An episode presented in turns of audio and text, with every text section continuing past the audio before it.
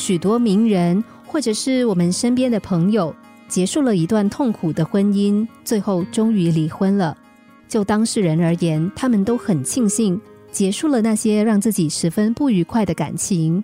不过之后，他们又有了新欢，也以为可以获得另一个新的快乐的婚姻。可是没过几年，听说他们又离婚了。这真的是从一个痛苦逃到另一个痛苦。当然，婚姻挫败、离婚了，有很多的原因，可能男女双方都有责任。但这种从一个悲剧逃向另一个悲剧，却都是我们非常不愿意的。只是如果一个人个性不改、沟通方式不改，或 EQ 智慧太差，都是以自我为中心，都是上对下的命令口吻。那么结果可能就是结束一个悲剧，却又复制另一个悲剧；逃避一个痛苦，却又创造另一个痛苦。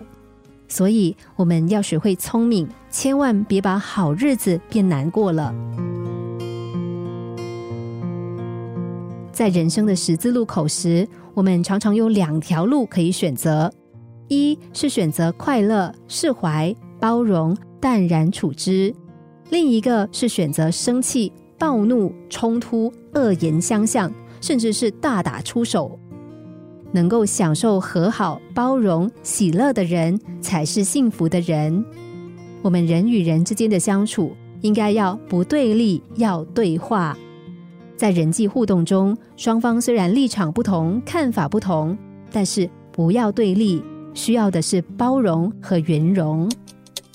心灵小故事。星期一至五下午两点四十分首播，晚上十一点四十分重播。重温 Podcast，上网 U F M 一零零三 t S G。